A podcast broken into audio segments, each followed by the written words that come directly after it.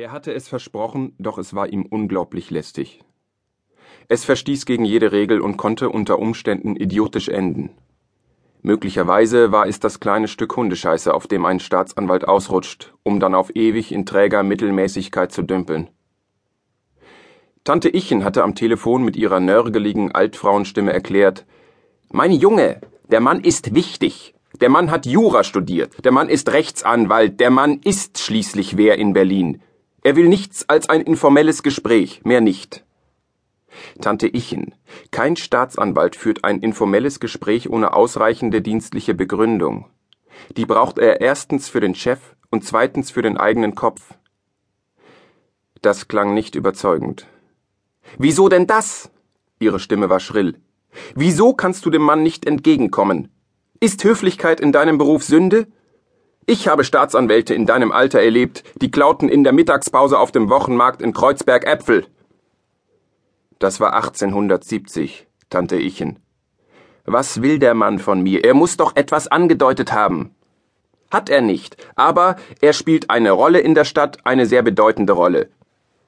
Ja, ja, ich weiß, er ist ein großer Krieger bei den Christlichen. Meine Güte, deine Sprache. Ja, und wenn schon. Er ist bei den Christlichen und heißt Dr. Walter Sirtel.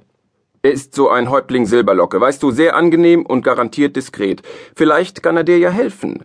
Er wird einen grauen Anzug tragen und im Knopfloch. Inwiefern sollte er mir helfen können? Was weiß ich? Vielleicht hatte er Einfluss auf die Staatsanwaltschaft. Im Knopfloch steckt jedenfalls eine rote Nelke, hat er gesagt. Wenn er einen Angeklagten vertritt, gegen den ich ermittle, dann kann ich nur sagen, Jungchen, nun sei doch nicht so widerborstig. Er hat mir versichert, es geht weder um eine laufende Sache, die du bearbeitest, noch um einen Mandanten von ihm. In vertraulichem Ton hatte sie hinzugefügt, der verteidigt keine Hühnerdiebe, der spielt in der höchsten Liga. Leise, aber machtvoll im Hintergrund. Ich habe ihm jedenfalls gesagt, du kommst. Mann hatte seufzend entschieden, gut, ich treffe ihn. Er grinste vor sich hin. Es machte wenig Sinn, sich Tante Ichen zu widersetzen, weil sie eine Verweigerung nicht zuließ. Sie akzeptierte kein Nein, und sie hätte zäh und hartnäckig so lange auf ihn eingetrommelt, bis er sich nicht mehr hätte wehren können. Immerhin war es beruhigend zu wissen, dass sie nichts tun würde, was ihm schaden könnte denn er war Familie, und Familie war für sie heilig.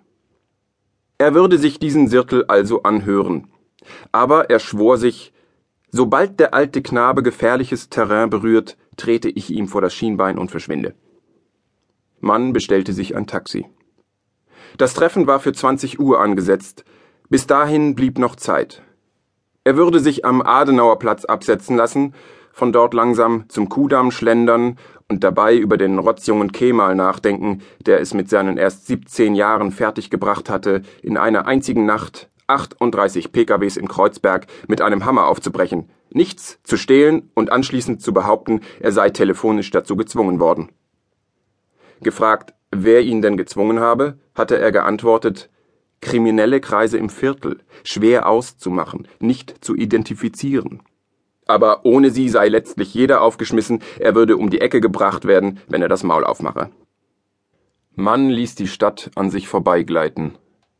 Der Tag war hart gewesen, er fühlte sich erschöpft.